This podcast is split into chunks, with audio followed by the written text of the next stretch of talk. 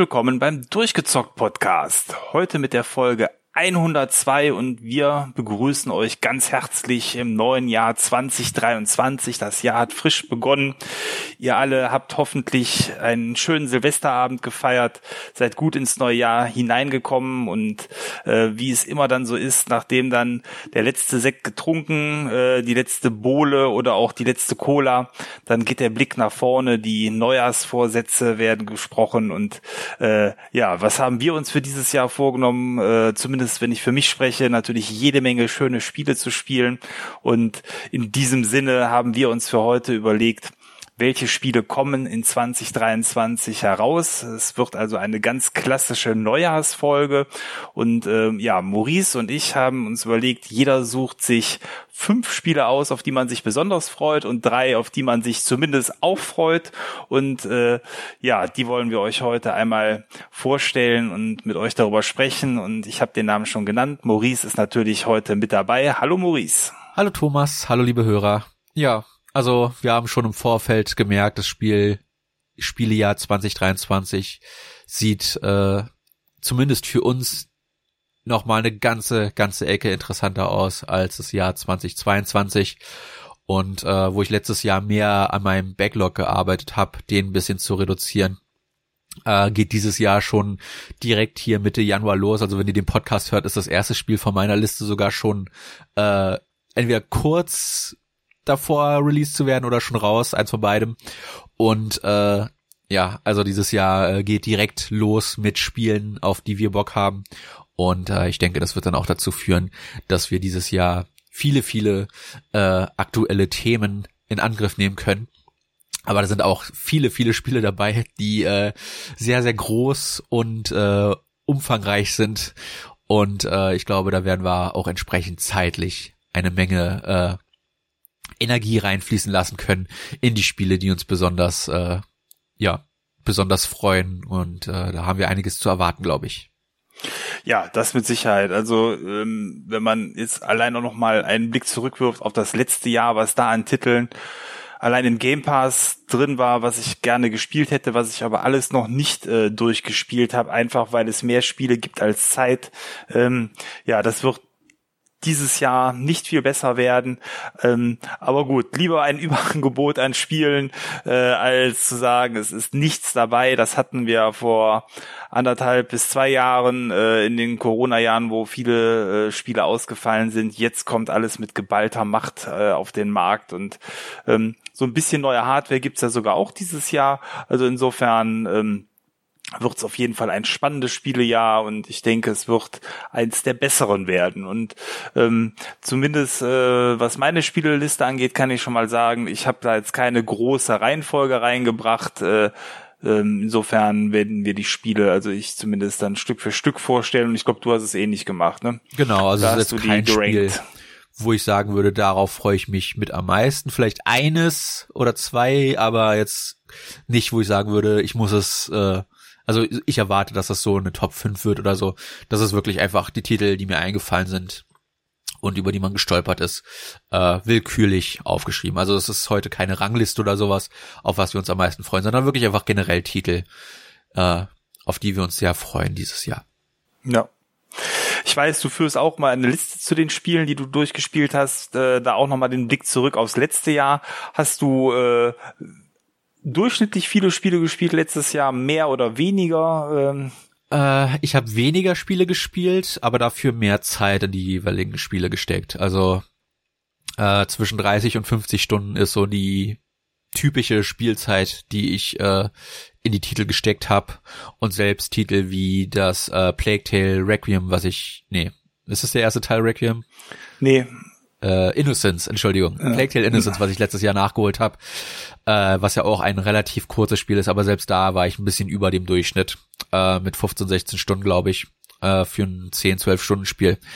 Und äh, ja, also ich habe äh, letztes Jahr die Spiele, die ich gespielt habe und nachgeholt habe, sehr äh, genossen, sag ich mal. War ja auch äh, vieles neu für mich, dadurch, dass ich das äh, in die Next Gen endlich einsteigen konnte letztes Jahr und äh, habe dann auch entsprechend die Grafikpracht der der neuen Generation genossen in Spielen wie Ratchet und Clank und äh, ja wie gesagt, äh, mehr Zeit in weniger Titel gesteckt. Ich glaube, dieses Jahr wird das nicht so ganz möglich sein, weil doch sehr vieles sehr interessant aussieht. Ja. Also ich habe letztes Jahr auch ein bisschen weniger gespielt, was unter anderem dann aber auch so Titeln wie Elden Ring geschuldet war, die einfach äh, mal eben anderthalb Monate Zeit komplett aufgesaugt haben und mich dann auch tatsächlich etwas ausgelaugt hatten. Danach hatte ich erstmal äh, die Lust auf anderes verloren, weil einfach der Kontrast so krass war zwischen diesem Hochglanzspiel, so nenne ich es mal, und dann anderen Titeln, die äh, einfach dann dem Ganzen nicht das Wasser reichen konnten. Da musste ich mich erstmal wieder ein bisschen besinnen und dann habe ich viele andere äh, schöne Spiele gespielt, wie Return to Monkey Island, Scorn. Close to the Sun, Lake, äh, worüber wir auch nochmal sprechen wollen. Also ähm, ein gemischtes, buntes Jahr war es, aber mit nicht ganz so vielen Spielen wie in 2021. Aber gut, das war der Blick zurück. Ich würde sagen, jetzt wollen wir den Blick nach vorne werfen. Wie, äh, ja, wie lautet denn so der erste Titel, auf den du dich besonders freust? Ja, ich werfe direkt den Titel raus, der jetzt am 13. Januar erscheint. Äh, also ja, wenn ihr den Podcast hört, ist das Spiel schon ganz frisch raus. Das ist nämlich One Piece Odyssey. One Piece, meine Lieblingsmanga-Reihe äh, bekommt mal wieder ein Spiel und leider Gottes ist der Track Record von One Piece Spielen sehr durchwachsen. Für jedes äh, One Piece Warriors, was äh, sehr gut ist, gibt's 50 andere Spiele, die äh, mittelmäßig bis unterdurchschnittlich bis unterirdisch sind. Äh, ja, und das letzte Spiel, ich weiß schon gar nicht mehr, wie es heißt, das war auch so ein Open World Pseudo RPG. Ähm, das hat mich eher enttäuscht zurückgelassen. Was das neue One Piece Spiel angeht, das Odyssey, äh, das hat zum Glück diesmal ein paar sehr kompetente Entwickler am Start. Es wird diesmal kein actionbasiertes Spiel, sondern ein rundenbasiertes äh, JRPG. Und äh, das kommt unter anderem mit von den Dragon Quest 11 Entwicklern. Und das Dragon Quest 11 ist sehr hochgefeiert gewesen, ist ein Spiel, was ich leider noch nicht gespielt habe. Aber äh, ja, das scheint den Geist von One Piece, dem äh, japanischen Piratenspiel, sehr schön einzufangen. Und man wird äh, viele bekannte Arcs, äh, unter anderem Water Seven, die äh, an Venedig angelehnte Stadt, dort erkunden können und da dann eine äh, eigenständige Story nacherleben können. Und das alles sieht nach dem potenziell ersten richtig guten One Piece RPG aus. Und ich hoffe inständig, dass äh, One Piece endlich mal einen würdigen äh, Titel bekommt, der dessen Namen auch wirklich würdig ist. Weil, wie gesagt, äh, zu viel Shovelware trägt den Namen One Piece. Und das ist immer wieder schade, äh, wenn man eine Lieblingsfranchise äh, hat, die dann versoftet wird und äh, man dann da doch eher enttäuscht zurückgelassen wird. Also ich hoffe inständig, dass One Piece Odyssey ein tolles, tolles JRPG wird. Und von allem, was ich bisher gesehen habe, stehen die Chancen sehr gut, dass dem auch endlich so wird. Mhm. Uh, One Piece ist für mich ein Buch mit sieben Siegeln oder ein Buch mit sieben Siegeln. Ähm, ich weiß, es gibt glaube ich unzählige Comics dazu und sowas. Ne? Wir äh, haben mittlerweile die 100 Bände überschritten, ja. Ja, also die Optik ist mir vertraut, aber ähm, Worum es da geht, kein Schimmer. Es wäre für dich wahrscheinlich interessant, weil das halt Piraten sind, ne? Äh, aber die, ich sag mal, die Definition von Piraten in dieser Welt sind schon ein bisschen, bisschen anders, äh, als wir das vielleicht kennen. Das sind mehr äh, die Underdogs, die sich gegen äh, jetzt im, im der zweiten Hälfte der Serie äh, gegen die ja Marine, die die Welt praktisch äh, ordern, auflehnen und das während sie versuchen halt das One Piece, den größten Schatz der Welt, zu finden und äh, ja, es ist ein sehr, sehr motivierendes und äh, positives Abenteuer-Franchise, was äh, immer wieder zu überraschend weiß, obwohl es halt schon seit boah, ich weiß nicht, 20, 30 Jahren läuft. Also das Ende wurde angekündigt, in den nächsten fünf bis zehn Jahren soll es enden, aber das ist, das ist halt noch ein bisschen hin. Und äh, ich bin schon sehr gespannt, was das One Piece dann wirklich sein wird für einen Schatz. Okay, da hat also irgendjemand bis zur Rente geplant. Das ist schön. ja. ja. Okay. Ja. Was ist dein erster Titel, Thomas? Ähm, ich habe als erstes äh, ein Spiel herausgesucht, was schon lange angekündigt ist, was auch schon kontrovers diskutiert wurde, aber zuletzt eigentlich ganz gutes Presseecho bekommen hat, nämlich Diablo 4. Ein, äh, ja, schon fast ein Klassiker der Spielegeschichte, also die Serie ja zumindest. Und der vierte Teil von Diablo soll uns ja wieder in die klassische Diablo-Welt führen. Die Geschichte wird fortgeschrieben.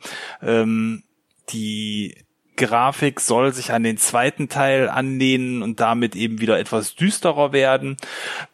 Grundsätzlich hat sich aber hier an der Optik äh, für alle, die Diablo kennen, nicht viel verändert. Man guckt von oben in die Spielwelt hinein. Ähm, man sieht einen sehr eingeschränkten Ausschnitt eigentlich auch nur aus der Spielwelt äh, durch diese Vogelperspektive.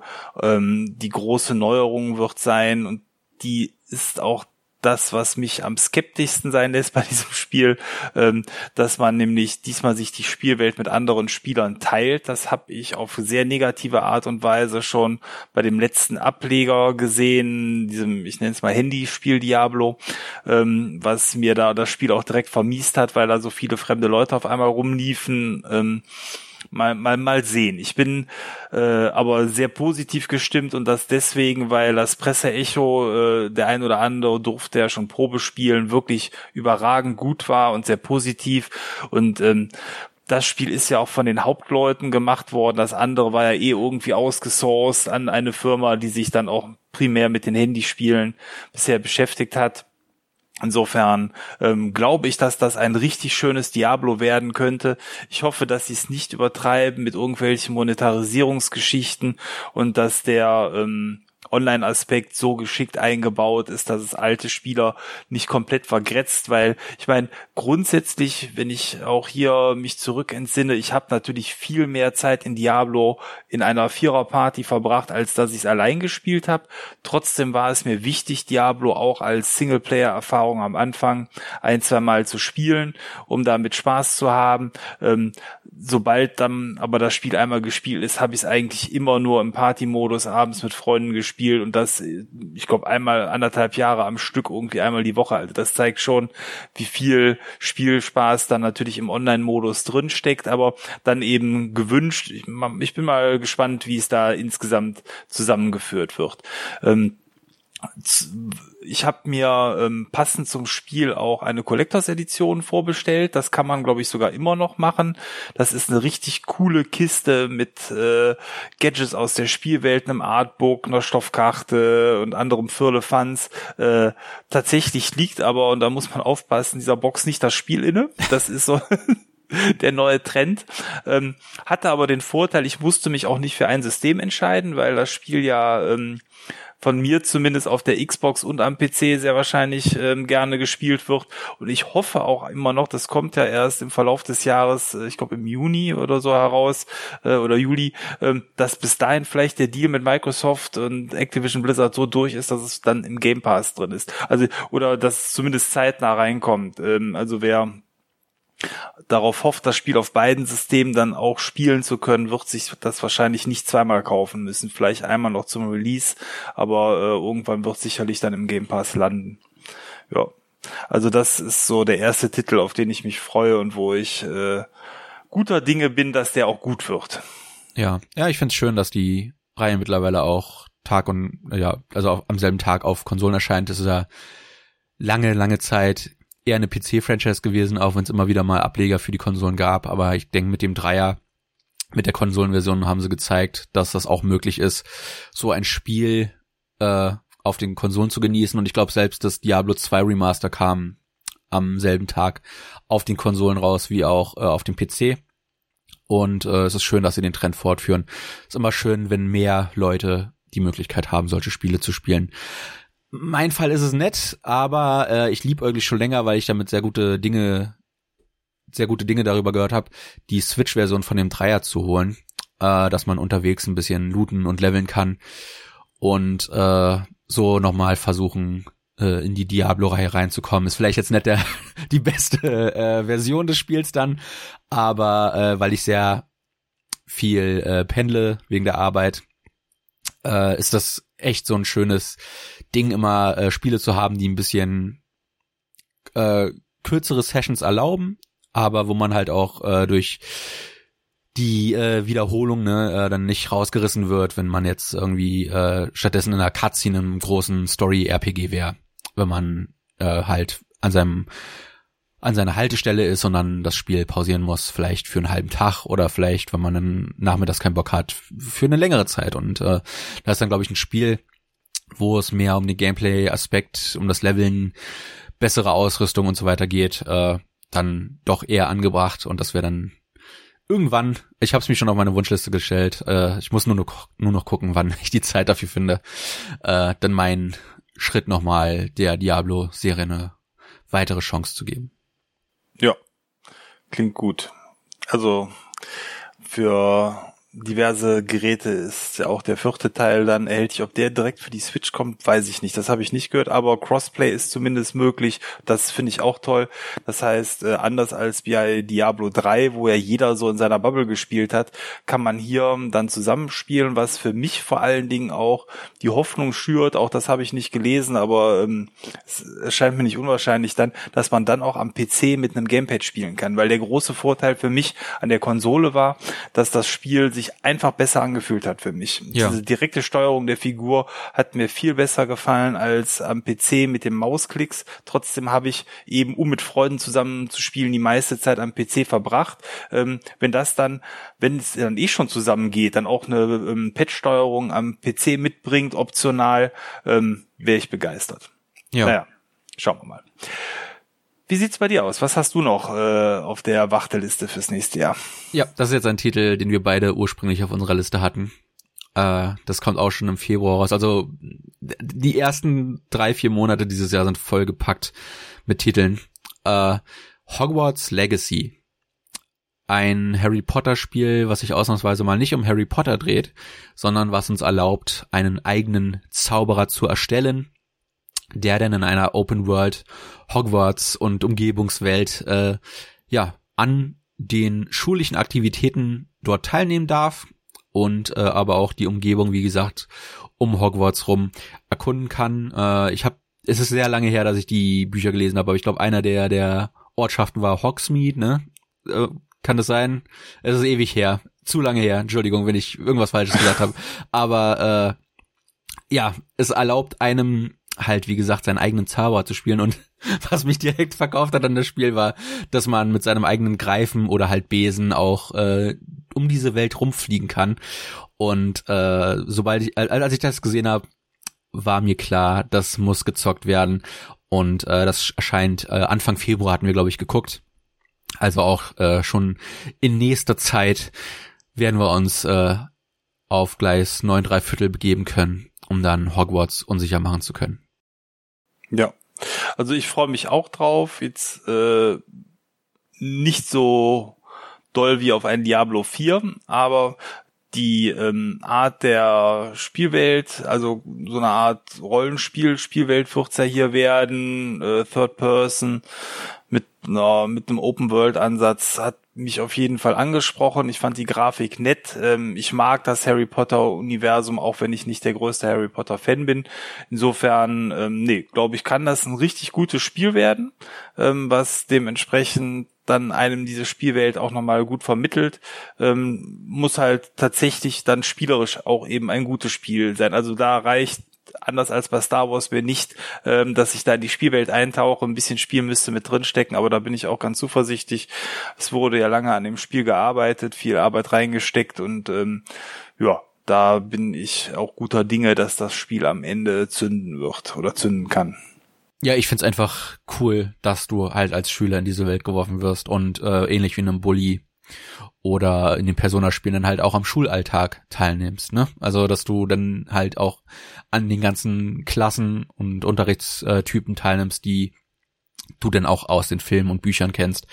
Und äh, ja, das ist einfach cool, mal wieder eine andere Perspektive zu bekommen. Ist ja nicht oft jetzt, dass man einen Schüler spielt, der dann tatsächlich auch zur Schule gehen muss. Und äh, wenn das schön integriert ist in die Story, dann äh, umso besser. Also ich bin da sehr gespannt drauf, wie sie das umsetzen.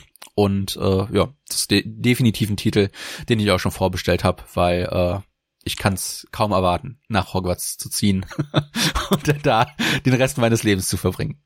Und dann brauchst du ja zum Glück nicht mehr lange warten. Dann Ja. äh, bin ich sehr gespannt, was du da berichten wirst.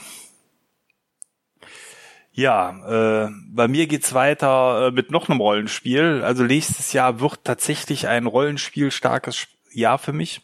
Äh, das nächste Spiel, was ich herausgesucht habe, wird in den Welten von Dungeons and Dragons spielen. Es ist äh, der dritte Teil einer Klassiker-Serie, nämlich Baldur's Gate 3. Ein Spiel, was schon seit äh, längerer Zeit angekündigt ist. Ein Spiel, was sogar schon, wenn man will, im Early Access spielbar ist. Da habe ich mich bisher gegen entschieden mit voller ähm, Absicht, weil ich äh, für mich äh, da keinen Mehrwert sehe, da schon in so einem Spiel rumzupöpeln und dann schon teilweise Dinge zu sehen, wenn es noch nicht fertig ist. Ähm, das wäre hier an der Stelle nichts für mich bei der Art Spiel, aber ähm, dadurch, dass das Spiel von Lamian Studios gemacht ist, die ja auch schon eben mit Divinity äh, Original Sin aus meiner Sicht wirklich überragend gute Rollenspiele gemacht hat, die ganz im Geiste der klassischen Ultima-Spiele stattfinden. Auch hier schaut man ja so von oben schräg in die Spielwelt hinein und das jetzt mit Baldur's Gate 3 eigentlich auf die Spitze getrieben, weil alle ähm, Dialogsequenzen ähm, so weit reinzoomen, dass man dann wiederum eine Ansicht wie bei einem Dragon Age hat in den Momenten und ähm, die Details bei den Spielfiguren sind jetzt so hoch, dass das Ganze dann auch äh, eben nicht mehr äh, wie so eine Miniaturwelt wirkt, sondern die Figuren richtig schön ausgestaltet sind. Ähm, da warte ich mir richtig viel. Und die Vergessenen Reiche als Spielort sind toll. Ähm, tatsächlich, ich habe keine Erwartungshaltung an die Story. Ich weiß auch gar nicht so 100 Prozent, was im zweiten Teil von Baldur's Gate, den ich nie gespielt habe, passiert ist. Also ob da viel fortgesetzt ist, das ist für mich aber auch zweitrangig.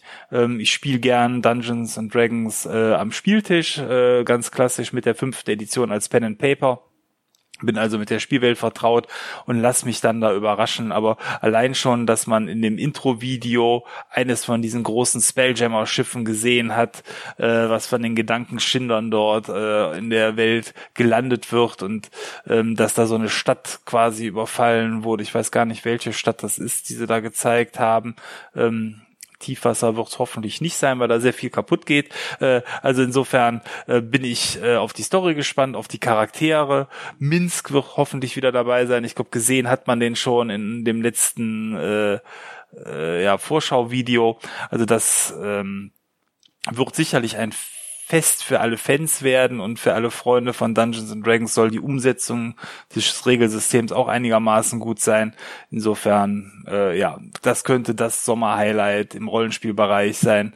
Und auch hier stellt sich mir dann eher nur die Frage, wo wir die spielen, am PC oder auf Konsole. Ich glaube, es kommt für beides raus.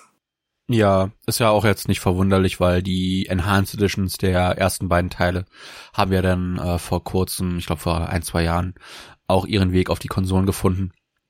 Und äh, wenn so ein Spiel von Grund auf für Konsolen gleich mitentwickelt wurde, wird das, glaube ich, auch der Steuerung ganz zugute ko äh, kommen. Also kann ich mir Ja. vorstellen, dass äh, sowas schon mitbedacht wurde bei der Entwicklung. Also ich habe das äh, Divinity Original Sin 2, ich glaube so ist der Name, etwas schwerfällig, komplett auf der Xbox gespielt, damals auf der Xbox One ähm, und das hat wunderbar funktioniert. Also das war ein toller Titel, den man dort äh, herrlich spielen konnte. Den ersten Teil hatte ich am PC gespielt. Ähm, Im Endeffekt müsste ich gucken nachher, äh, ja, wo wo es vielleicht günstiger ist oder wo man es lieber drauf spielt. Äh, ich denke auch, es wird auf beiden Systemen sehr gut funktionieren. Die neuen Konsolen sind ja sowieso mit so viel Hardware-Power ausgestattet. Das sollte da kein Beinbruch werden. Nee, ist auf jeden Fall ein Titel, von dem ich auch immer wieder höre. Äh, ich höre mir gerne Podcasts und Let's Plays dazu an, aber ich glaube, das wäre ein Spiel. Das wäre leider nichts für mich.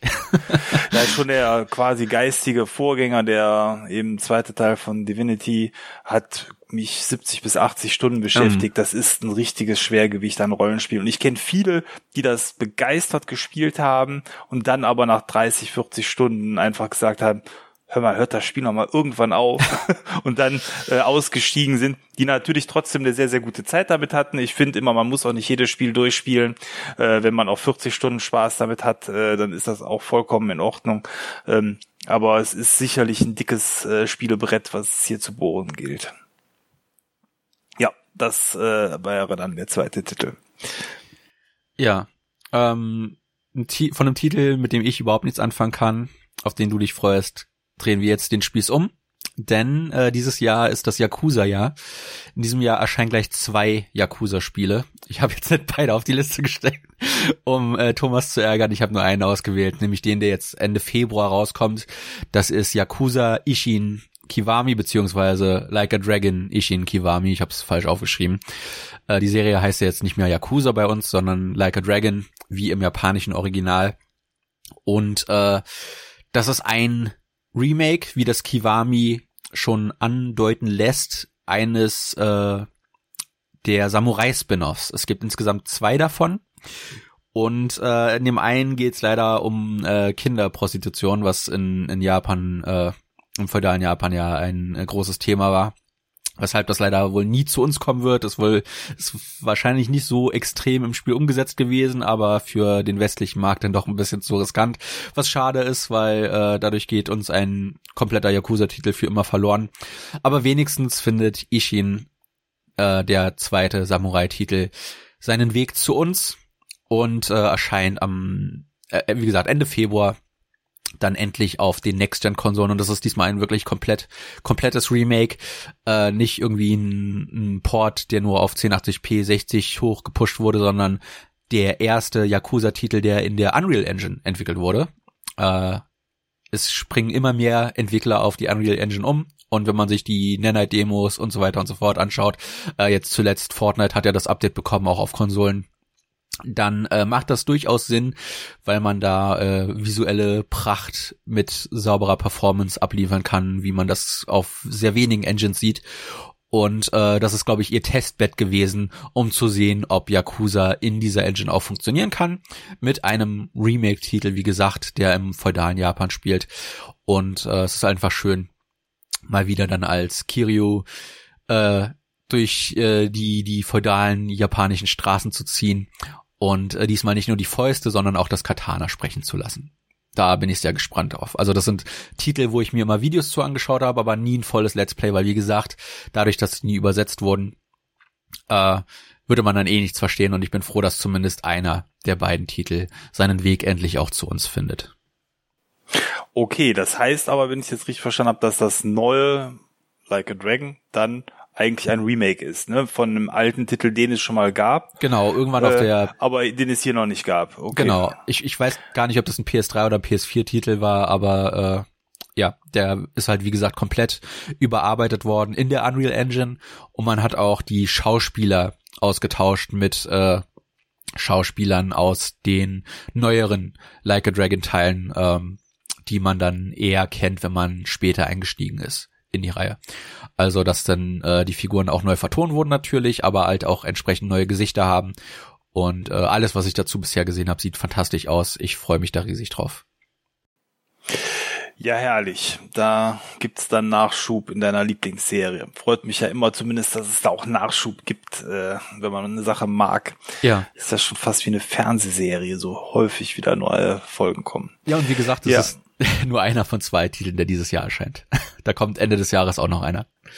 Ja, also du hast eine Serie rausgesucht, äh, wo es regelmäßig Nachschub gibt. Mein nächster Titel ist äh, auch von einem Spielestudio, wo die Serien im fünf bis zehn Jahrestakt neue Titel bringen. Die Rede ist von Starfield, äh, was in dem Fall sogar dann der äh, der erste Titel wahrscheinlich einer neuen Serie ist. Ähm, hier ähm, soll ganz im Stile von den anderen Bethesda-Spielen, nämlich insbesondere natürlich Baldur's Gate oder auch nee, Fallout. Nee. Du, du äh, äh, genau. Elder Scrolls meinst du? Elder Scrolls, genau. Elder Scrolls und Fallout. Ähm, das Rollenspielprinzip in den Weltall geholt werden. Ähm, die Besonderheit bei Starfield ist, ähm, dass man hier keine Fantasy Science Fiction hat, wie es bei Star Wars der Fall ist und auch keine ganz krasse Zukunftsvision, wie es bei Star Trek ist, wo man ja ähm, mit Raumschiffen und Co. schon sehr, sehr weit ist, sondern hier soll der Blick auf eine Zukunft gelegt werden, der äh, eine Entwicklung zeigt, die so ein bisschen so Zukunftsstudien von NASA und Co. beinhaltet. Das heißt, Raumschiffe werden zwar äh, deutlich weiter natürlich entwickelt sein als das, was wir hier momentan haben, aber eben schon erkennbar noch ähm, normale Technik irgendwie durchblitzen lassen. Und ähm, Insofern ist der Ansatz, glaube ich, schon mal ganz interessant.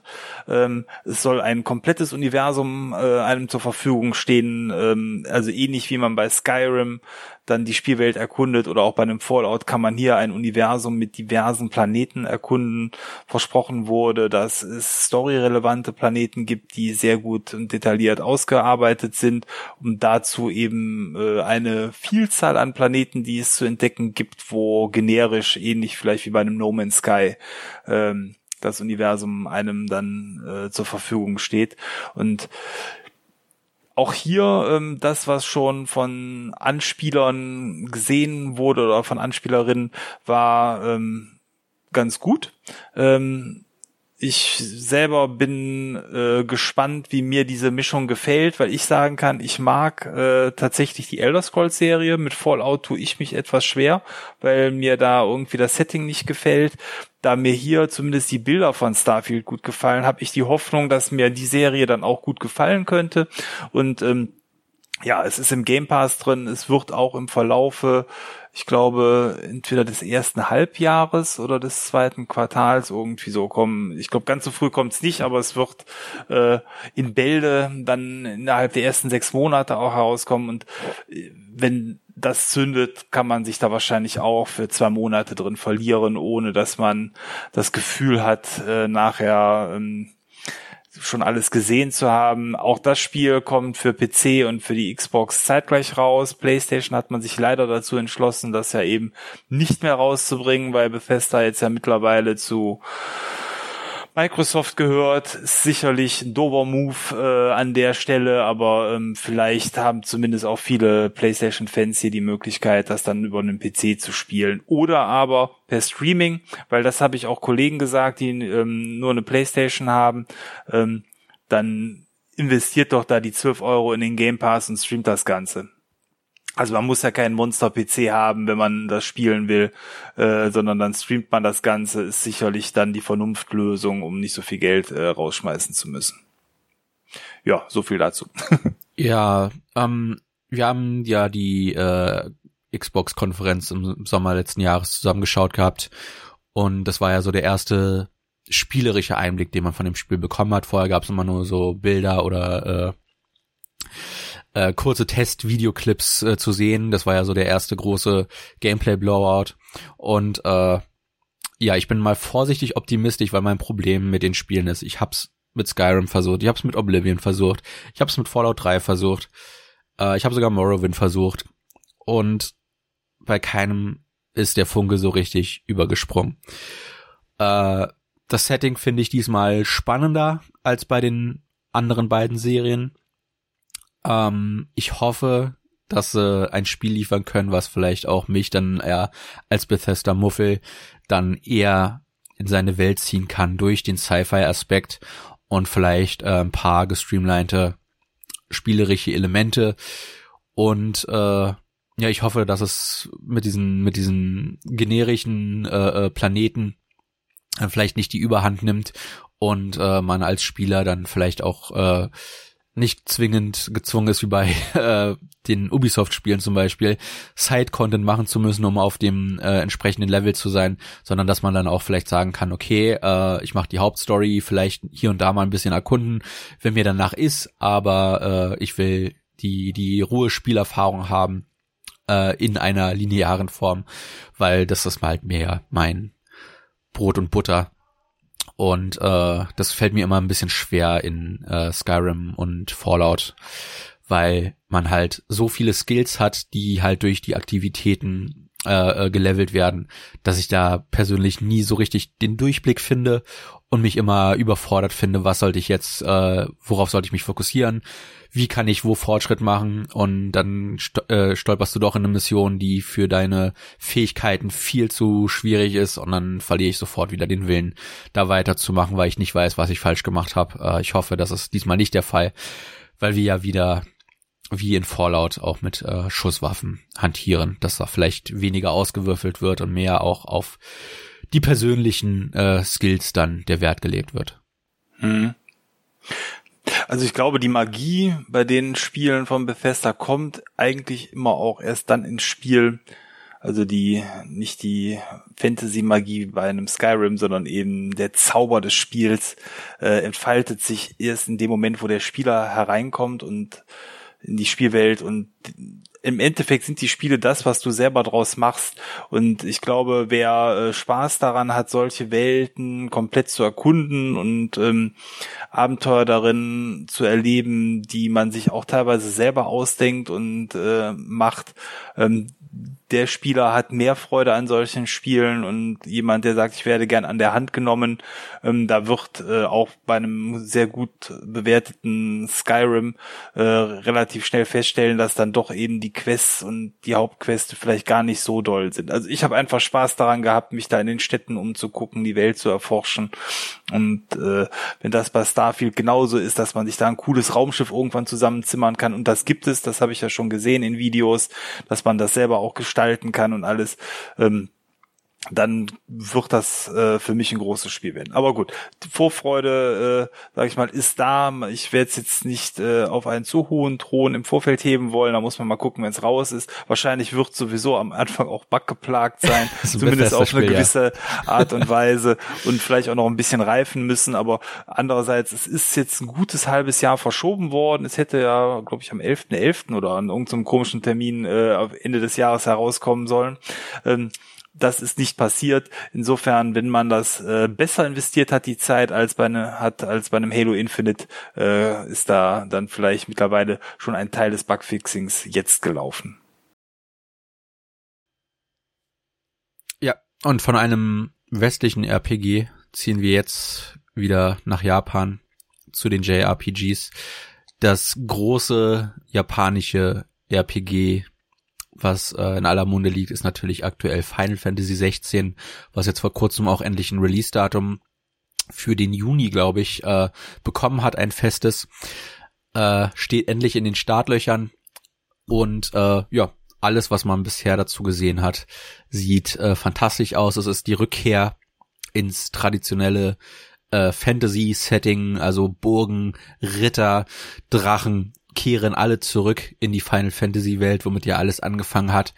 Und äh, diesmal spielen wir einen sehr interessanten Protagonisten, der äh, die die ganzen Aufrufe, die ganzen Beschwörungen äh, diesmal eher in sich selbst trägt, sag ich mal. Äh, es, ist, es ist schwierig zu beschreiben, man muss es erstmal selber in Aktion sehen, aber äh, ja, was man dazu alles bisher gelesen und gesehen hat, äh, sieht nach ja, einem, einem wundervollen äh, Nachfolger der der Franchise aus und äh, ich hoffe einfach dadurch, dass dieses äh, Fantasy-Setting, was in Final Fantasy ja nicht mehr allzu häufig genutzt wird, dann auch ein bisschen wieder frischen Wind in die Serie kommt. Äh, klar, Final Fantasy 15 ist absoluter Lieblingstitel von mir, aber äh, ich bin doch immer froh, wenn sie mit jedem Teil ein bisschen Abwechslung einbringen und das scheint genau das zu sein. Die äh, Welt soll diesmal nicht komplett Open World sein, sondern viele große Areale bieten. Und äh, ich hoffe, dass dadurch dann anders als bei Final Fantasy XV ein bisschen mehr visuelle Varianz in die entsprechenden Gebiete kommt. Und äh, die auch alle dann entsprechend zum Erkunden, Questen und äh, Story erleben äh, einladen. Und ich hoffe auch, dass die Story diesmal vielleicht ein bisschen runder erzählt wird und äh, ja, dann auch ein, ein Spektakel abliefert, was es dann nur auf den Next-Gen-Konsolen möglich macht. Es ist äh, erstmal nur für PS5 und PC angekündigt, aber ich glaube, der Deal ging irgendwie wieder ein Jahr äh, und wird dann wahrscheinlich nächstes Jahr auch auf die Xbox-Plattform kommen. Aber zumindest wer ein PC hat, wird auch direkt zum Launch in den Genuss von Final Fantasy 16 kommen können. Und äh, ja, ich denke, das sind so die Hoffnung, die das Spiel in sich trägt, dass es halt wirklich komplett für die Next Gen entwickelt wurde. Es ist kein Cross-Plattform-Titel und äh, ich hoffe, dass es dann auch entsprechend von allen Möglichkeiten der modernen Hardware Gebrauch machen wird. Ja, also auf Final Fantasy freue ich mich auch. Äh, der letzte Teil hat mir auch sehr gut gefallen. Insofern ist die Erwartungshaltung hier für den Teil auch gegeben. Äh, ich habe ja, wenn man so will, den Fehler gemacht bei dem Vorgängertitel, nämlich dem Remake von Final Fantasy VII. Das war so quasi das letzte große Final Fantasy, was herausgekommen ist. Ja auf die Xbox-Version zu warten, die ist bis heute nicht gekommen. Insofern habe ich das Spiel auch bis heute nicht gespielt. Ähm, ja, äh, ich bin da nicht ganz so optimistisch wie du, dass da nach einem Jahr die Schranke fällt, aber äh, wir werden sehen. Äh, ich hoffe einfach mal, dass sowohl Final Fantasy VII Remake als auch das dann irgendwann mal auf die Xbox kommt. Ähm, ich würde es aber, wenn das Spiel mir gefällt und gut ist und äh, von der Optik her mich anspricht, dann mit der äh, finalen äh, Version, dann glaube ich dann auch eher auf der PS5 im Vorfeld spielen. Da würde ich dann nicht warten wollen, bis es dann irgendwann auf der Xbox kommt. Bei Final Fantasy VII hatte ich auch nicht so den Riesendruck, weil da hatte ich ja die klassische Version irgendwann schon mal gespielt. Ähm, da war das Interesse zwar da, ähm, aber halt nicht so irre riesig wie ähm, bei jetzt dem neuen Teil und da warte ich jetzt einfach mal ab. Ja, wenn es äh, gute Bewertungen bekommt und äh, von dir vielleicht auch, äh, sage ich mal, äh, gemocht wird, dann ist meine Lust darauf äh, dann auch nicht zu halten. Dann werde ich es mir holen. Ja. ja, es ist es ist aktuell. Ich finde beide, ich hab's, ich glaube, es vor einem Jahr oder zwei schon mal gesagt. Ich bin aktuell echt nicht zufrieden mit allen dreien Firmen. Nintendo backt ja immer ihre eigenen Brötchen, aber äh, auch die sind, was ihre Releases angeht, immer sehr durchwachsen mittlerweile. Äh, die Sporttitel darfst du eigentlich gar nicht von denen zum Launch kaufen. Die sind immer unvollständig, weil sie ihre Pseudo-Service-Titel daraus machen. Äh, und Microsoft und Sony kloppen sich halt darum, dass sie entweder Sony kauft sich halt Exklusivrechte für einen bestimmten Zeitraum, während Microsoft Publisher aufkauft und ich bin mit beidem nicht zufrieden. Ich finde das ziemlich doof und das macht die ganze Branche für mich kaputt. Äh, ich hoffe, dass da irgendwann mal dann doch der der Hammer fällt und äh, gesagt wird, hey, das reicht. Äh, wie wär's, wenn ihr mal erstmal Spiele mit den Studios entwickelt, die ihr auch selber habt und lasst die anderen Publisher, die Third-Party-Entwickler mal machen, wie sie wollen und nicht wie ihr das diktiert. Also da bin ich sehr unzufrieden mit generell mit der Richtung, in der sich alles entwickelt und äh, ja, ich muss dann halt spielen, worauf ich äh, welche Plattform ich habe und aktuell habe ich ja zum Glück dann doch wieder alle im äh, äh, unterm Fernseher stehen. Von daher soll mich das nicht stören, aber äh, ja, ich kann absolut den Frust nachvollziehen, weil ich würde so, so ein Starfield dann zum Beispiel auch lieber auf der PS5 spielen, aber es kommt halt nicht. Ja. Ja, wir bleiben in Japan. Mein äh, nächster Titel ähm, ist in dem Fall von Nintendo. Es ist keine große Überraschung. Der Vorgänger Breath of the Wild äh, ist für mich äh, mit Elden Ring eins der besten Spiele der letzten zehn Jahre. Äh, und die Erwartungshaltung ist deswegen natürlich an den Nachgänger Tears of the Kingdom. Der Name ist mittlerweile bekannt. Ähm, ja, sehr, sehr hoch. Ich weiß nicht, ob diese Erwartungshaltung tatsächlich dann auch eingehalten werden kann. Auf der anderen Seite ist der Vorgänger mittlerweile wie alt? Fünf oder sechs Jahre? Ich habe es nicht nachgeschaut. Äh, 2017 kam, glaube ich, die Switch raus. Ja, also ja, sechs es, Jahre, gut. Es ist, äh, ist so viel Zeit ins Land gegangen, dass ich auch theoretisch ein gleiches Spiel nochmal mit gleicher Freude spielen kann, ohne dass es mir ähm, dann zu sehr auffällt, dass man gewisse Dinge einfach nur nochmal neu macht. Ähm, diese Abwechslung, die hier ja hereinkommen soll durch diese neue Spielwelt, die ähm, dementsprechend auch in luftiger Höhe stattfindet, sind ja so Art Luftinseln, die man hier auch bereist, ähm, ist zumindest von der Optik her gegeben und ich hoffe einfach, dass viele Dinge, die der Vorgänger vielleicht noch etwas schwerfälliger gemacht hat, hier nochmal verbessert worden sind, dass die ähm, Switch kompromissloser ausgenutzt wird, als es noch beim letzten Mal war, wo es ja zumindest am Anfang echt äh, auch, was so die Framerates anging, noch Probleme gab ähm, mein, also ich hätte ja alles darauf gewettet, dass zeitgleich zu diesem Zelda dann auch neue Hardware erscheint. Das ist definitiv nicht der Fall.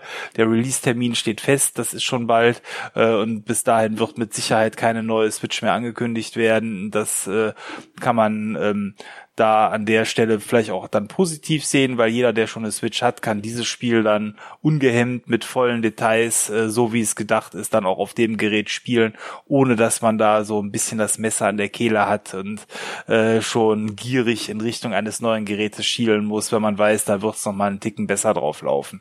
Also das äh, an der Stelle ist sicherlich dann auch positiv zu werten und ja, also für eins der besten Spiele der letzten zehn Jahre den Nachfolger zu machen, ist eine Herausforderung. Das wird Elden Ring irgendwann auch stemmen müssen.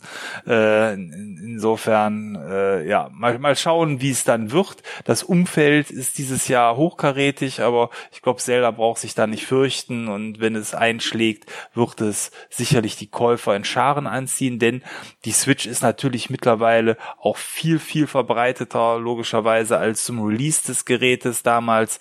Ähm, das kann ein einer der richtig großen Megaseller dieses Jahr werden.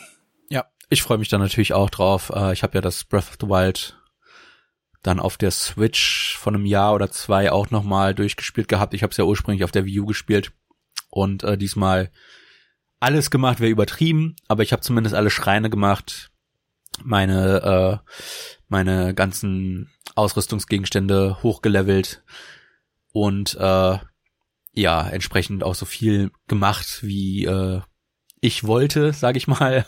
Du hattest die äh, Shopper, ne? Wie bitte? Du hast die Shopper freigespielt, ne? Das Motorrad. Genau, genau. Ja. Das Motorrad hatte ich auch freigeschaltet. Also den DLC habe ich auch komplett äh, beendet gehabt. Ich habe halt zum Beispiel nicht alle Koroks-Armen gesammelt. Also so, so, so langweilig war mir dann auch nicht. Äh, aber ich habe halt wirklich so viel gemacht, wie mir möglich war. Und ähm, auch wenn ich immer noch Probleme mit dem Spiel habe, hauptsächlich mit dem Kampfsystem. Ich mag es absolut nicht, äh, wie fragil Link ist und dass die Waffen andauernd kaputt gehen. Ähm, das sind zwei Designentscheidungen, mit denen ich absolut nicht äh, zufrieden bin, äh, nach wie vor.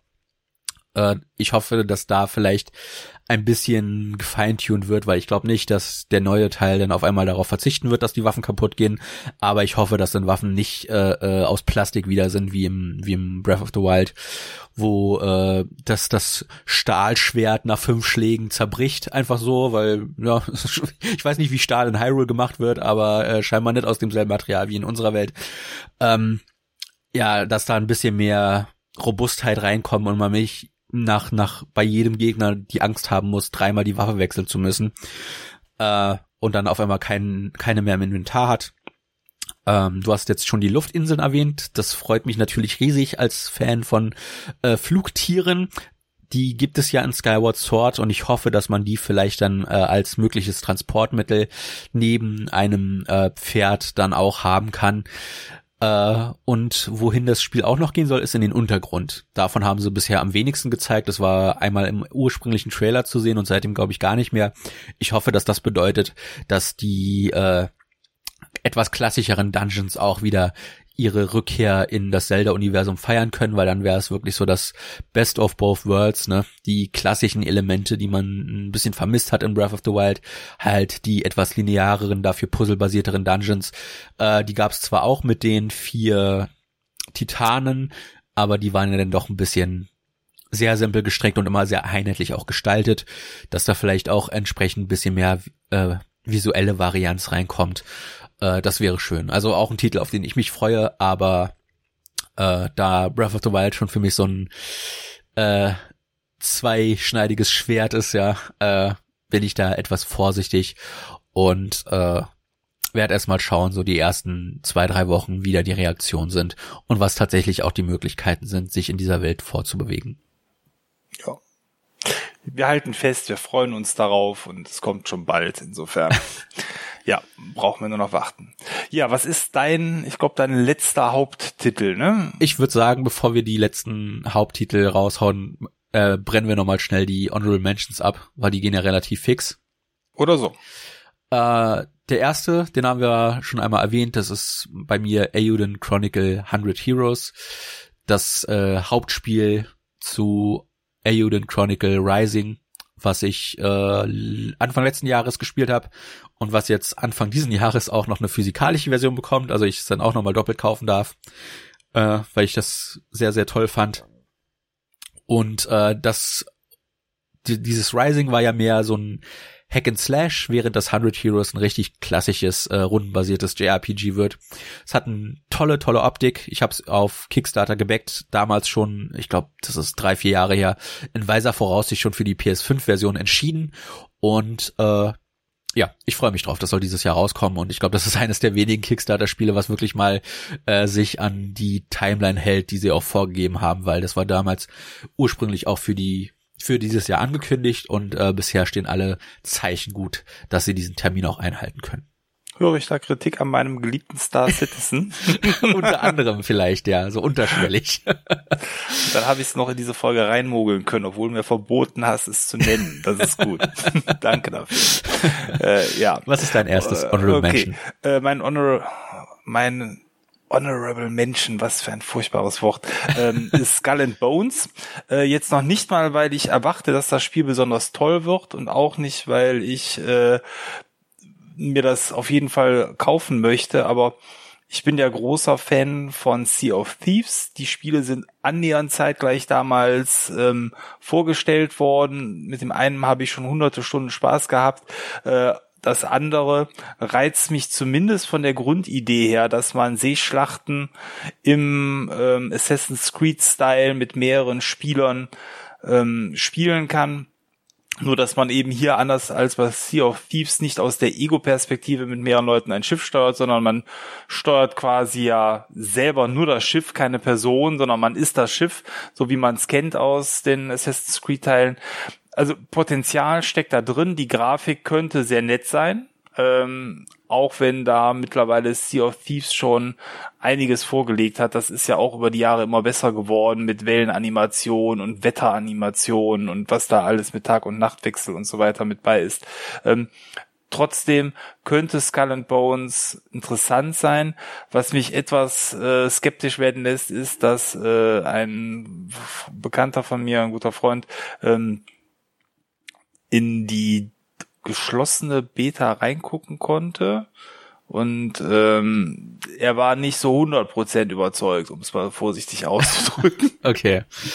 äh, ja, insofern, ja, weiß ich nicht, ob das äh, dann tatsächlich die Erwartungshaltung hält, zumal das Spiel jetzt ja auch seit unzähligen Jahren, das ich ist sehr alt, seit, ja. seit fünf, sechs, sieben Jahren in der Entwicklung ist und auch dreimal umgeschmissen wurde, ob da noch irgendwas von dem übrig geblieben ist, was mal ursprünglich geplant war, ich weiß es nicht. Aber ähm, Piraten gehen immer. In dem Fall im realistischen Style wäre Kontrastprogramm zu Sea of Thieves und ich mag das Ganze bei den Assassin's Creed Spielen.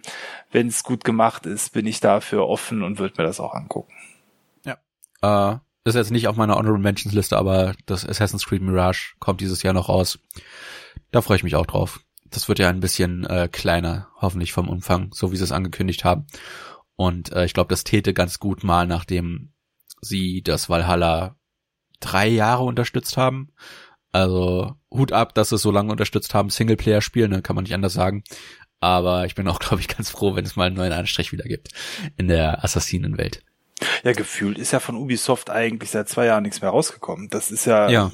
also mag sein, dass da irgendwelche Minititel waren, aber große Spiele tatsächlich nicht. Davor war ja noch ähm, das äh, nicht Nintendox, äh, wie, heißt, wie heißt das Spiel mit den Hunden? Äh,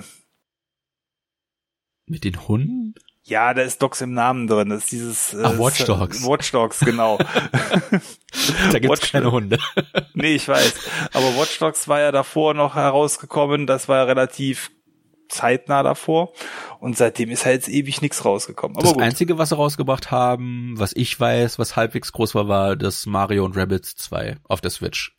Äh, ja, genau. Und das, ist aber, ja, wie gesagt, so ihre anderen Franchises gar nichts, glaube ich. Nö. Hm. Relativ still.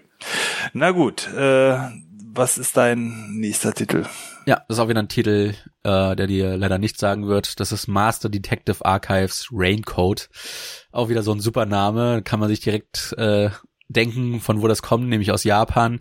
Das ist äh, vom halben Jahr, glaube ich, für die Switch Anfang dieses Jahres angekündigt worden. Leider gibt's noch kein konkretes Datum.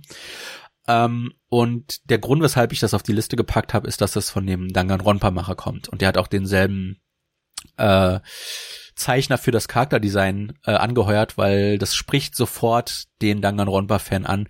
Äh, man erkennt sofort die Designs wieder.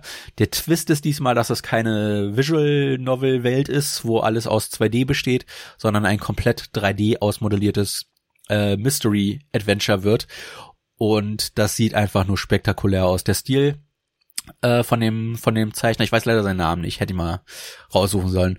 Äh, der hat einen sehr sehr eigenständigen Stil und äh, wenn man die Danganronpa-Figuren mochte visuell, dann wird man sich auch da sofort in den neuen Look verlieben. Ähm, ja und das halt alles in 3D mal zu sehen, äh, und einfach ein neues Spiel vom Danganronpa-Machern in den Händen zu halten, das äh, ist für mich allein genug wert, äh, dem Spiel, auch wenn es ein komplett neuer Franchise wird, äh, eine Chance zu geben, einfach weil sein Track Record so gut ist. Da freue ich mich drauf. Aber ich habe es auf die Honorable Mention Liste ge äh, gelegt, weil es einfach zu wenig Infos bisher gibt. Und ich hoffe, dass, wenn das dann irgendwann dieses Jahr rauskommen soll, äh, bis dahin vielleicht noch ein bisschen mehr Gameplay äh, gezeigt wird. Ja, für mein nächstes Spiel kann man nochmal den Motor aufheulen lassen, denn äh, nachdem in 2022 unverschämterweise es keinen Nachschub im Forza-Universum gab, ähm, ist für jetzt dieses Jahr Forza Motorsport ohne Zahl. Es müsste eigentlich dann, glaube ich, schon der achte Teil sein. Ich meine acht, äh, ja. Ja, ähm, sein, der herauskommt und damit Forza wieder auf Null setzt. Das heißt, wir haben eine neue Engine, wir haben eine neue Konsole, äh, in Anführungsstrichen, mit der Series-Serie. Und das wird der erste ernsthafte Motorsporttitel dann aus dem Forza-Universum, der, so wie ich es verstanden habe, dann aber auch eher so eine Art Plattform wird. Ähm, so ähnlich wie Halo Infinite ja über viele Jahre angelegt war, soll auch ähm, Forza Motorsport jetzt keinen direkten Nachfolger, so wie es in der Vergangenheit war, direkt nach sich ziehen in ein, zwei Jahren, sondern man wird das Spiel eben stückweise erweitern. Das finde ich aber auch in Ordnung. Wenn man da neue Parcours vielleicht dazukommen oder neue Seasons, die man fahren kann, ist das für den Fan äh, genauso gut wie ein neues Spiel. Ganz im Gegenteil, man kann ja dann seine Autos auch behalten. Ähm, ich freue mich immer grundsätzlich sehr auf neue Forza-Titel, weil mir das Spielprinzip sehr gut gefällt. Ähm, tatsächlich ist die Erwartungshaltung eher etwas geringer an den Titel in Bezug auf den Sprung, weil schon der letzte Teil unverschämt gut aussah und ich weiß nicht, anders als bei einem Horizon, wo die Spielwelt ja sehr dynamisch ist und dann durch Dschungel und Eis und Matsch gefahren werden kann, ob hier bei den schnöden Pisten tatsächlich nochmal so ein großer Sprung optisch zu erwarten ist, ähm, weil Gut, ob die Spiegelungen auf der Piste jetzt vorberechnet sind oder ob die perspektivisch korrekt per Raytracing gesetzt werden, das mag ja in irgendwelchen Trailer-Shows äh, Shows, ähm, einen Unterschied machen, aber im Spiel selber behaupte ich, sieht man es nicht. Und ähm, insofern mal schauen. Also ich bin äh, sehr freudig, optimistisch, dass das Spiel vom Gameplay her mir gut gefällt. Ob es jetzt optisch und ähm, von der Veränderung her so ein großer Schritt wird, ich weiß es nicht. Ja, äh, es, es wird auf jeden Fall den einen Kritikpunkt äh, eliminieren, hoffentlich, den ich mit Forza 7 hatte. Ich habe mir das gekauft, als äh, angekündigt haben, dass es der Listen. Da haben sie es dann nochmal als Komplettpaket für 20 Euro rausgehauen und habe ich gesagt, okay, ich habe noch nie, also beziehungsweise ich hatte selbst noch nie einen Motorsporttitel besessen von Forza. Ich habe immer in den in, in den Zweier und den Vierer reingeschaut gehabt bei meinem Cousin, aber äh, ich wollte ihm auch nochmal eine Chance geben, weil Horizon hat mich ja schon begeistert. Äh, und das Einzige, was mich davon abhält, das regelmäßiger zu spielen, sind die Ladezeiten. Ich find's unfassbar, wie lange du da wartest, bis du in einem Rennen bist. Äh, das ist das eine Ding, wo äh, hoffentlich klar ist, dass das dann auf den neuen Geräten deutlich schneller vonstatten geht, weil äh, das ging auf keine Kur oder so. Das hat mir den, den, die Freude an dem Spiel leider versaut. Äh, ich habe keine Lust für ein Rennen, was schon lange geht, ja, äh, äh, fünf, sechs, sieben Minuten. Äh, je nach Kurs kann das auch gerne mal in äh, den zweistelligen Bereich gehen. Aber trotzdem will ich nicht, äh, vor allem wenn ich dann neu laden muss, 30 bis 60 Sekunden warten müssen, bis alles ja. geladen ist. Und das ist mir einfach dann doch zu doof gewesen äh, auf Dauer. Und äh, ja, ich hoffe einfach, dass das komplett eliminiert wird. Und äh, dann könnte ich mir auch vorstellen, dann da noch mal reinzuschauen, weil äh, das, was die Forza Macher halt raushaben, ne, ist, wie du schon gesagt hast, einmal die Technik, aber halt auch einfach das Fahrgefühl. Das ist äh, schon sehr realistisch in den Motorsporttiteln, aber immer noch ein Ticken arcadiger als in einem Gran Turismo, was mir so leider überhaupt nicht zusagt persönlich. Und äh, da hätte ich dann mehr meine Freude dran, als wie gesagt, mir jetzt dann noch ein Gran Turismo 7, ich glaube, das ist der 7er, äh, dann ja, den nochmal zu kaufen. Äh, weil mir einfach das Fahrverhalten in der Forza Franchise deutlich besser gefällt. Ja. Und mit den Ladezeiten hast du recht, das hat mich ja auch genervt, deswegen bin ich ja den Weg äh, der SSD schon bei der Xbox One gegangen, die ich mir dann irgendwann dran gehangen habe. Das hat das schon ein gutes Stück weit weggenommen, aber äh, klar, also wenn man eine Minute warten muss für fünf Minuten fahren, das ist kein gutes Verhältnis. Andererseits kann man die Zeit nutzen, um dabei Podcasts oder anderes zu hören. Das habe ich nämlich stundenlang gemacht auch. Äh, und ich liebte es, da einfach diese Seasons äh, runterzufahren, überall meine Häkchen dran zu setzen und äh, die Treppe empor zu klimmen. Also für mich ist tatsächlich so, was das reine äh, Spielvergnügen angeht, die Forza-Reihe ähm, über der Horizon-Serie anzusiedeln, aber das ist sicherlich eine Geschmackssache. Naja, ja. gut. So, dein letztes äh, Menschen, bitte. Ja, das ist äh, Stellar Blade. Ähm, das wurde ursprünglich als Project Eve für die PlayStation 5 angekündigt. Das ist eines der Titel von Sonys äh, China Hero äh, Finanzierung, wo sie viel Geld in die chinesischen Studios äh, gesteckt haben, die letzten fünf bis zehn Jahre. Und das ist so eines der ersten großen Ergebnisse, was man zu sehen bekommt. Das soll dieses Jahr erscheinen. Und das ist praktisch äh, chinesisches Bayonetta. Und da Bayonetta ja mittlerweile auf der Switch gefangen ist und auch der Dreier, äh, was ich gehört habe, technisch auf der Switch unter aller Sauer sein soll, äh, hoffe ich, dass man hier endlich wieder das bekommen, was Bayonetta 1 ursprünglich mal war, nämlich ein visuelles Spektakel, was halt große Kämpfe mit einer Figur gegen Titanen und so weiter und so fort dann äh, auch entsprechend visuell in Szene setzen kann. Und äh, mehr erwarte ich da gar nicht. Storytechnisch, keine Ahnung, die Trailer sind auf Chinesisch, äh, entsprechend konnte ich nichts verstehen. Äh, ist aber jetzt auch wie bei Bayonetta, glaube ich, nicht der Fokus des Spiels. Da liegt dann mehr äh, der Fokus auf der Action und die sieht in den Trailern sehr, sehr klasse aus.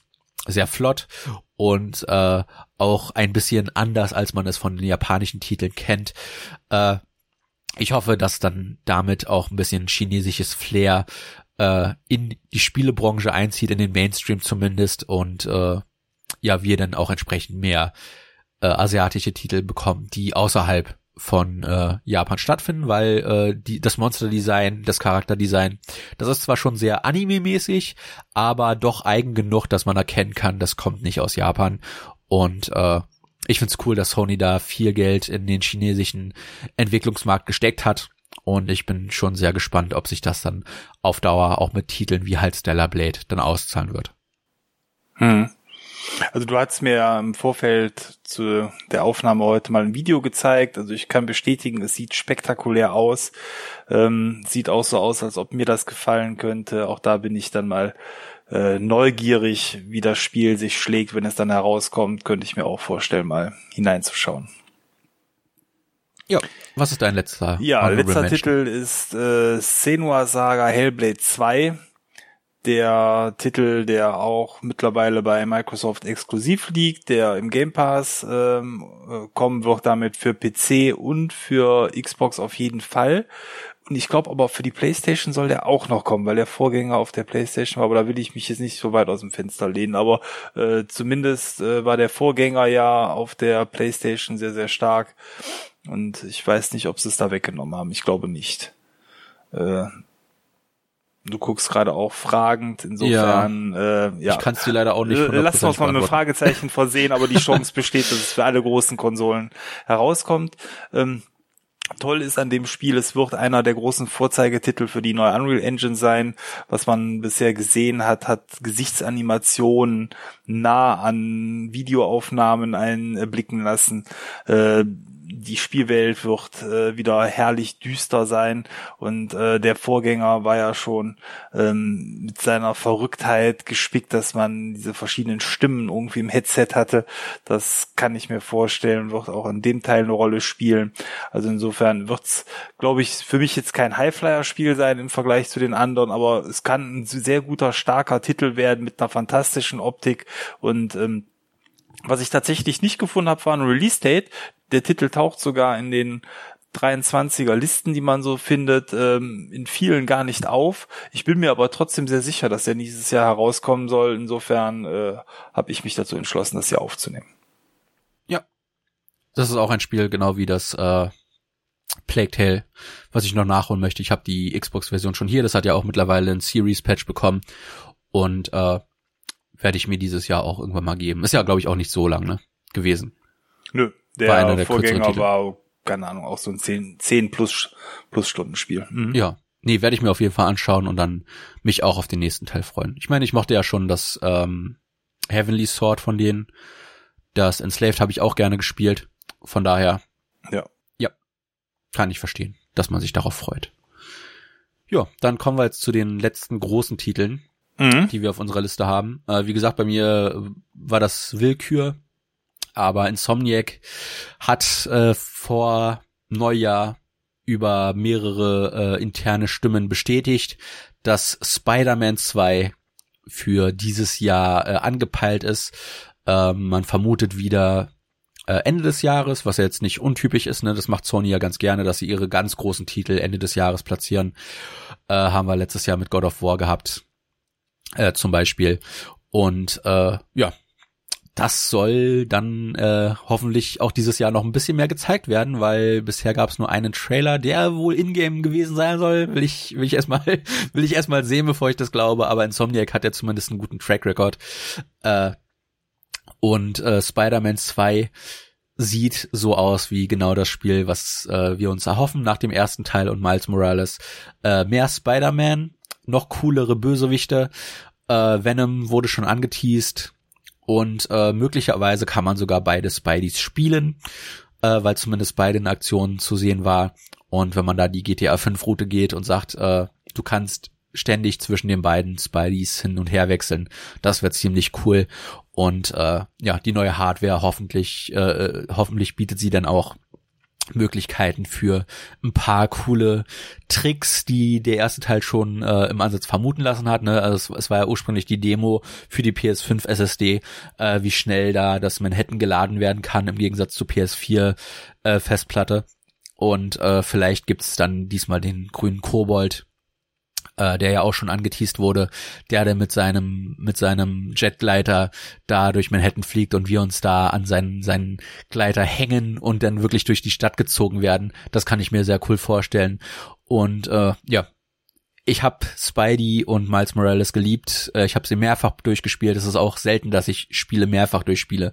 Aber die sind einfach so gut von der Handhabung, vom Spielgefühl, dass ich da es mir nicht nehmen lassen habe die mehrfach durchzuspielen. Ich habe mittlerweile auch das Remaster und äh, die PS5-Version von Miles Morales. Da gibt's noch ein, zwei Trophäen, die exklusiv für diese Version sind. Die wollte ich mir dann auch demnächst mal holen.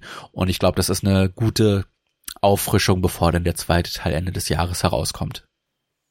Weiß man denn schon, dass das wieder in Manhattan spielt? Meine Hoffnung wäre so ein bisschen, dass das vielleicht wie Far From Home äh, tatsächlich mal eine andere Stadt nimmt. Warum ich, nicht eine europäische? Oder, ich denke also, schon, dass es in Manhattan spielen wird, aber ich kann mir vorstellen, dass äh, New York besteht ja aus mehreren Stadtteilen, äh, dass wir dann auch über eine der Brücken können äh, und das dann ein neues Gebiet uns erlaubt zu erkunden aber offiziell ist da leider noch nichts. Deswegen, wie gesagt, ich ja. hoffe inständig, dass sie da mehr zeigen demnächst und äh, alle Zeichen stehen positiv, dass wir da nicht allzu lange warten müssen, bis wir neues Material zu sehen bekommen. Hm. Ja klar, jetzt ist, äh, sind ähm, London oder auch Paris jetzt nicht unbedingt durch so eine gigantische Hochhaus-Skyline ähm, bekannt geworden, was für das Spiel ja jetzt nicht essentiell ist, aber zumindest nicht schlecht, wenn es da höhere Häuser ja. gibt. Trotzdem könnte ich es mir auch cool vorstellen, in so einer Stadt wie Paris durch die Gegend zu flitzen oder eben London, von mir aus auch Berlin, aber äh, ja, äh, irgendwas eben wie in dem, in dem Kinofilm Far From Home. Na gut, ja, also ich freue mich auch drauf. Der Vorgänger äh, oder die beiden Vorgänger, wenn man das als zwei Spiele werten will, haben mir ja gut gefallen.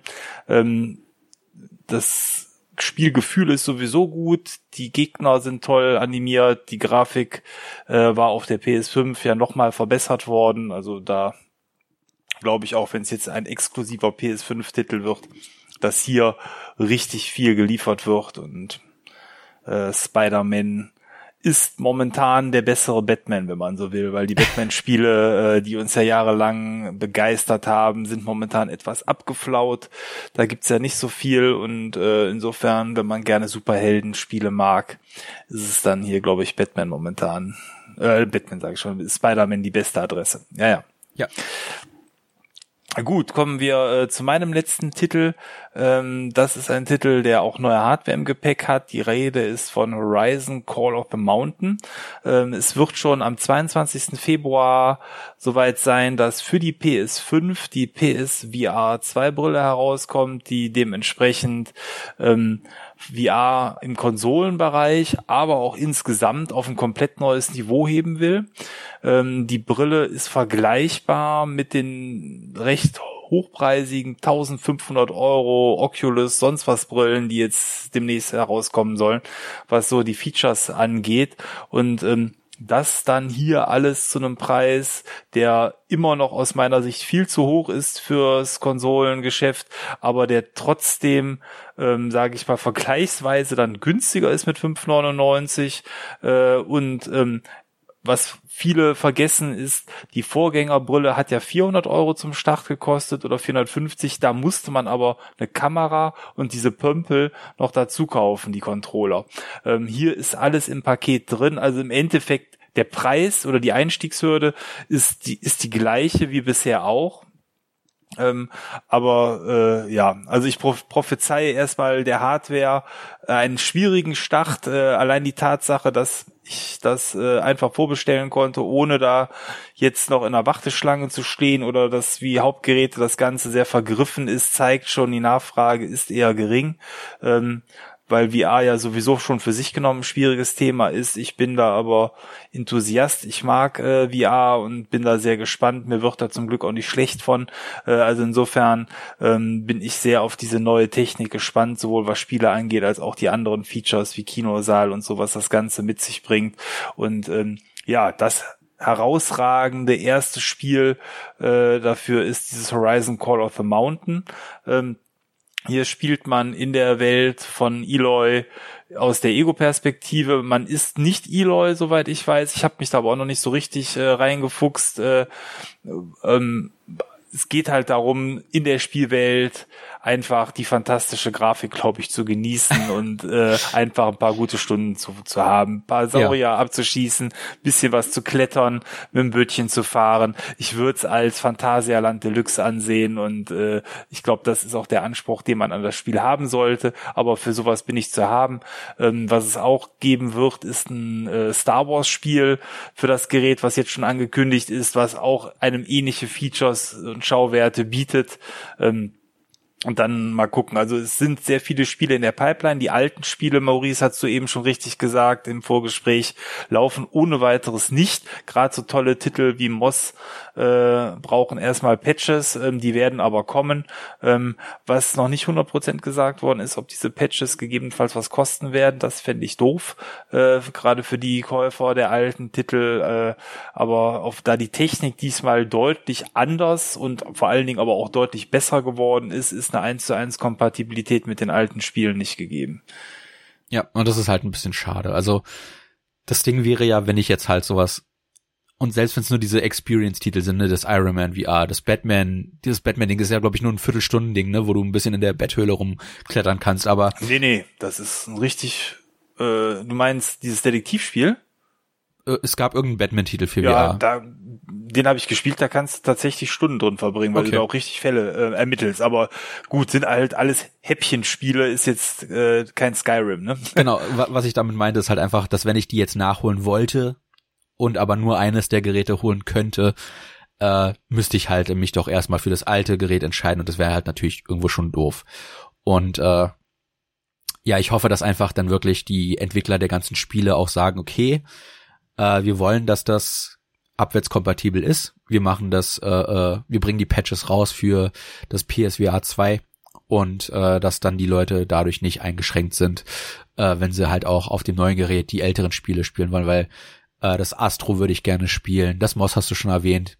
Äh, das sind alles Titel, die halt dummerweise dann gefangen wären auf dem ersten PSVR und äh, ich hoffe inständig, dass die äh, ganzen Entwicklerstudios sagen, hey, äh, die neue Technik ist cool und wir passen zumindest so weit an, dass es äh, läuft auf den neuen Geräten und äh, da gibt's dann den Patch dafür. Das wäre schon ganz nett. Also ich hoffe, dass wir da in nächster Zeit, wenn das Gerät dann raus ist, äh, hoffentlich auch viele Nachrichten zu äh, Patches bekommen, was die alten Titel dann kompatibel macht. Ja, wo ich halt am meisten auch mit drauf gespannt bin, ist äh, die grafische Brillanz, was die Auflösung angeht. Also ich war fand tatsächlich sogar schon die, die Titel, die auf den alten Geräten heraus, also auf dem alten, so alt ist ja auch noch nicht quasi immer noch das aktuelle, aber halt auf dem VR1 Gerät herausgekommen ist, so die Polygone und so, das war alles okay. Was mich gestört hat, war, dass da die Auflösung, wenn man es dann doch eine Zeit lang gespielt hat, sichtbar gering war, insbesondere bei Spielen, wo man in die Ferne gucken konnte, wie bei einem Skyrim ja. zum Beispiel. Ähm, alles, was im Nahbereich ist, war richtig gut, aber sobald du mal in die Ferne guckst, da konnte man sehr gut sehen. Und jetzt eben das neue Gerät hat ja zumindest eine 4K-Auflösung. Ich kann mir vorstellen, selbst das ist noch zu gering, um es mit der Realität gleichzusetzen, aber ich habe die Hoffnung, dass es dann vielleicht an einem Punkt schon ist, wo man sagt, es ist nicht mehr so störend. Äh, aber das weiß man erst, wenn man das Ding aufhatte. Äh, da muss man dann mal gucken. Ja, ich habe einige sehr begeisterte äh, Berichte gelesen, weil ja jetzt neulich die, äh, was war es, CES äh, ja. war, die ist ja am Anfang Januar. Und äh, da haben schon viele Journalisten Hand anlegen können. Und äh, auch wenn ich jemand bin, der motion sick wird, ich würde es ich würd's trotzdem gerne mal versuchen einfach. Und äh, ja, diese, diese positiven Berichte haben es nicht einfacher gemacht, dem zu widerstehen. Ja, ich glaube es, und ich meine, von der ganzen Handhabung, das drumherum ist natürlich deutlich besser geworden. Es ist nur noch ein Kabel, man braucht keine Box mehr. Ähm, bei der alten äh, Brille war es ja quasi eher äh, wie so ein Transformer, was man sich da noch zusätzlich ja. aufbauen musste.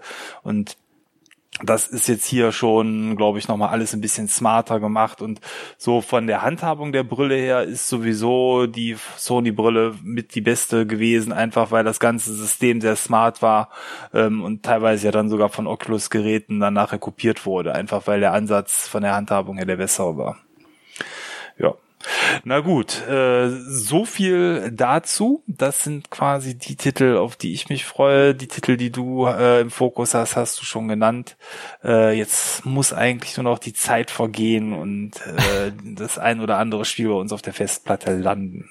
Ja, also das Spiel ja sieht gut aus. Wir haben auch Titel teilweise gar nicht erwähnt. Das, ähm, du hast Batman vorhin erwähnt, das ist mir eingefallen, das Rocksteady Studio ähm, das äh, ihr nächstes Suicide Spiel endlich, Squad, genau, ne? das Suicide Squad dieses Jahr auch veröffentlichen. Das sieht auch cool aus, da habe ich Bock drauf. Ähm, ja, es ist, ist viel in der Pipeline, auch vieles, was wir gar nicht erwähnt haben. Äh, da sind wir auf jeden Fall gespannt, was auch eure Titel sind, auf die ihr euch freut. Und äh, ja, es geht direkt los jetzt Anfang Januar und äh, wir sind gespannt, was dann dieses Spielejahr noch für Überraschungen bieten wird, weil wenn wir Glück haben, wird es wieder im Sommer ein paar coole Ankündigungen geben mit ein paar Titeln, auf die wir noch gar nicht auf dem Schirm haben. Und äh, ja, ich denke 2023 sieht sehr gut aus und äh, wir haben schon ein paar Titel genannt, die definitiv das Potenzial haben, auch Spiel des Jahres zu werden. Und äh, ja, je mehr, desto besser. Und äh, ich hoffe, dass alle unsere Wünsche wahr werden, uns keiner der Titel enttäuscht und äh, wir einfach eine Menge Spaß haben dieses Jahr. Ja, mehr kann man sich da nicht wünschen. Äh, das denke ich auch. Ja, dann würde ich sagen, machen wir für heute auch den Deckel drauf. Ähm, die äh, Folge neigt sich dem Ende. Ähm, ich habe nichts mehr, was ich äh, sagen möchte. Hast du noch irgendetwas äh, als Thema, was du ankündigen oder sagen möchtest? Äh, ja, ich bin aktuell wieder mehr am Zocken. Das hat sich ja Ende letzten Jahres dann nicht mehr so wirklich ergeben. Äh, mein Fernseher ist am Sterben. Das ist leider sehr problematisch, aber äh, zum Beispiel das Pokémon, äh, das neue, das kann ich halt glücklicherweise auch im Handheld-Modus spielen auf der Switch. Also die Switch wird aktuell mehr bespielt als äh, sonst. sag ich mal. da wird einiges kommen.